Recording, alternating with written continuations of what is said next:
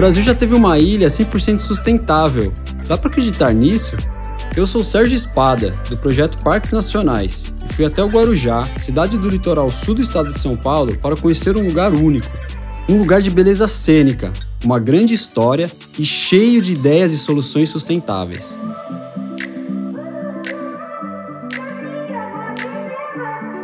Chegando no Guarujá, me encontrei com o Bruno. O Bruno tem um grande desafio: transformar a Ilha dos Arvoredos em um símbolo de sustentabilidade no Brasil. A gente está num dos lugares que eu mais amo, cara, que é a Ilha dos Arvoredos, né? Esse paraíso sustentável nesse, nesse cenário paradisíaco. A gente está agora a um quilômetro e meio, mais ou menos, da, da Praia do Pernambuco, em Guarujá. Mas o mais legal é a proximidade que a gente está da capital, né, cara? Da maior cidade do país. A gente está a 90 quilômetros da cidade mais populosa do país, né? Da Praia do Pernambuco, como que a gente vai conseguir chegar na ilha? Hoje a gente tem as operações de visita técnica que, né, que fazem essa, esse, tra esse trajeto com um bote pequeno. Uma ideia é que a gente aumente esse bote, que faça uma operação mais rápida. Hoje está dando sete minutos de, tra de travessia. Não dá nem tempo de passar mal. É verdade. A ilha fica muito perto do continente, tão perto que dela conseguimos ver a praia. As pessoas pensam que ilhas são lugares distantes, mas não é bem assim. Aqui a gente está mais ou menos uma média de 10 a 20 metros de altura, né, acima do nível do mar. Então a gente tem essa, essa, essa aventura à parte que é chegar, que você precisa entrar numa gaiola ceiçado por um guindaste e ser colocado dentro da ilha. A Ilha dos Arvoredos originalmente era uma laje de pedra, seca, sem vida e sem acesso. Um dia, um visionário resolveu transformar esse lugar. Fernando Lee é a minha maior referência na área ambiental. Ele era engenheiro mecânico, filho de norte-americanos, e ele era um cara muito à frente do tempo dele. Em 1950, quando ele projetou a Ilha dos Arvoredos, ele falava sobre escassez de recursos, sobre preservação ambiental, sobre é, espécies entrando em extinção, sobre como a gente tem que preservar recursos como água, como a gente pode produzir energia de uma forma mais limpa. Então, ele estava falando sobre sustentabilidade antes de existir o termo sustentabilidade. Sustentabilidade ambiental, basicamente, é a capacidade de utilizar recursos naturais do planeta hoje sem comprometer os recursos do futuro. É um termo relativamente novo. Começou a ser utilizado depois da primeira Conferência Mundial da ONU sobre Meio Ambiente, em 1972. Cara, eu sou engenheiro ambiental, nasci no Guarujá, né, nos anos 80 e eu considero o Fernando Lee o pai da sustentabilidade no Brasil. Peraí, o Bruno falou içado para dentro da ilha? O é o, é o idealizador da ilha, né? Ele é um cara que desenvolveu, projetou tudo isso aqui. Enfim, cada pedacinho de terra, de, de grama, tudo que, que tem hoje na ilha foi ele que colocou. Ele tentou fazer uma, um pier, só que o mar levou embora. E ele pensou, por que não fazer um projeto de algo desça dentro da embarcação e traga as pessoas para dentro da ilha. Para vencer um pouco a natureza, né, teve que fazer um sistema onde issa né, a pessoa de lá do bote até aqui a ilha, né? São mais ou menos 12 metros de altura. Então a gente precisa que, que essa gaiola seja içada por esse guindaste e traga o pessoal aqui. Todo guindaste precisa de um contrapeso, né? Então, por que não fazer uma fênix de 80 toneladas? Esse foi o pensamento do Fernando Lee, né? Impressionante. Só de entrar na ilha você percebe a mistura de engenharia com arte e arquitetura. É, essa era uma marca registrada do Fernando Lee. Conta pra gente assim, algumas soluções sustentáveis que ele implementou aqui. Ele trouxe todo o solo, toda a terra que, que tem na ilha e todas as árvores que tem na ilha foi ele que plantou. Para construção, para o projeto da ilha. As premissas básicas foram essas: alimento, água e energia. Hoje a gente tem água suficiente para abastecer uma cidade de 3 mil habitantes. É uma ilha de 36 mil metros quadrados, sem nenhuma nascente de água, tudo com água da chuva. E aí eu pergunto, como isso é possível? Esse aqui é um dos sistemas de captação de, de água. Ele trouxe essa, essa grama da Coreia do Sul. É uma grama que resiste à salinidade. E ele fez três camadas de grama, uma camada de pedra e uma camada de areia. Então ele consegue colocar em drenos embaixo e jogam para seis caixas d'água. Ah, entendi. E o alimento? Tanto que a gente tem um açude aqui no final, com aquicultura, com mais de 3 mil tilápias criadas aqui de água doce. Água, alimento, ok.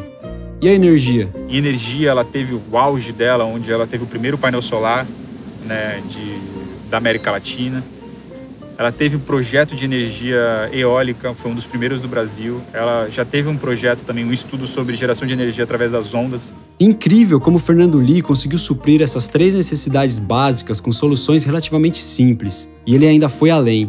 Algumas das obras de engenharia que foram feitas consideravam esse georreferenciamento da ilha, né? Nesse, nessa face sul, o vento é mais gelado.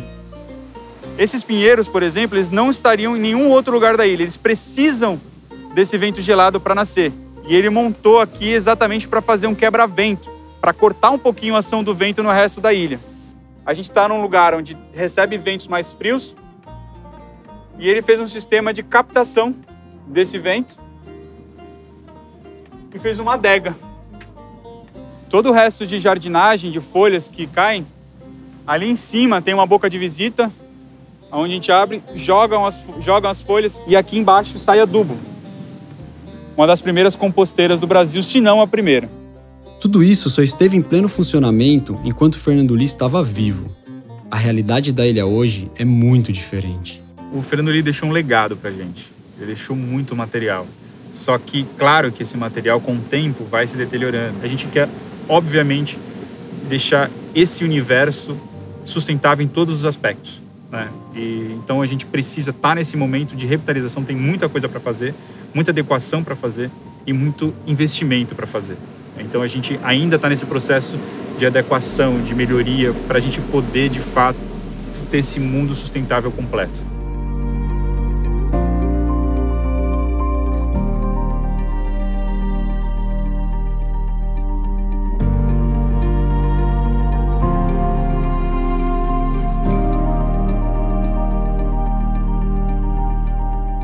Vou mostrar agora uma parte para vocês que demonstra o quanto é importante a gente ter um projeto de preservação de um patrimônio cultural e ambiental.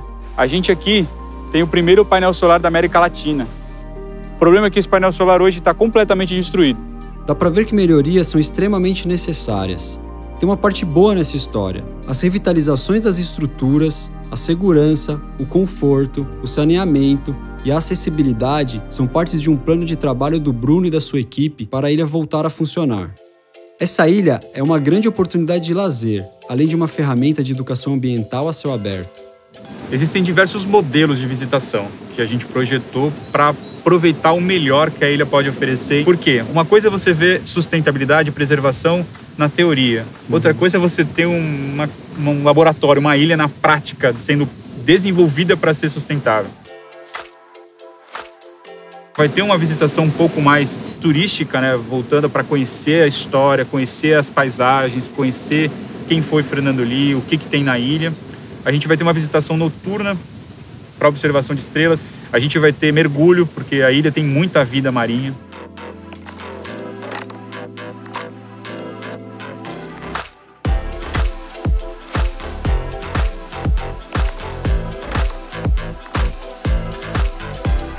Nós temos uma piscina de 400 metros quadrados, 6 metros de profundidade, cheia de vida marinha e louca para receber gente para mergulhar, fazer pesquisa, né? A gente quer transformar a ilha numa escola de mergulho. A gente quer colocar um, um trabalho mais de educação ambiental dentro desse, desse protocolo, digamos assim. Esse lugar tem algumas obras naturais que nos faz questionar. Fernando Lick escolheu a ilha ou foi a ilha que o escolheu? A natureza também esculpe, né? Ela também é uma artista, né? A ilha inteira ela tem o formato de um leão. Mas aqui nessa pedra dá para ver muito bem a natureza fazendo o trabalho de artesã, né?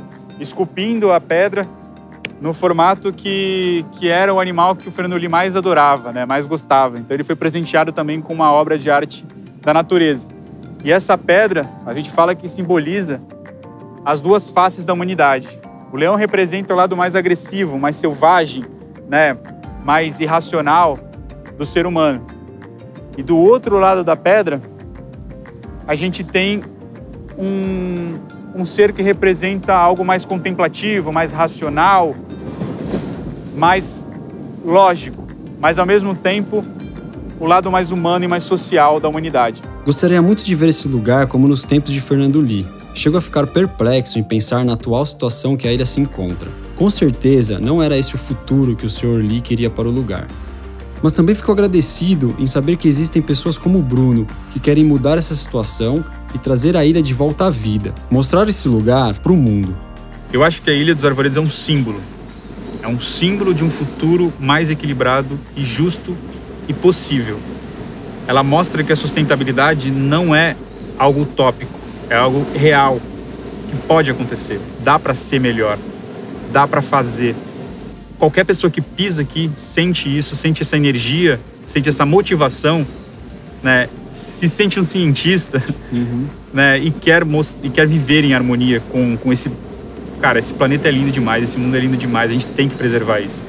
Então eu, eu convido as pessoas a sentir isso que eu sinto, essa paixão que eu tenho pela Ilha dos Arvoredos e que realmente eu acredito que esse pedacinho de terra no oceano consegue mudar o mundo. Nós também acreditamos, Bruno. Estamos com você.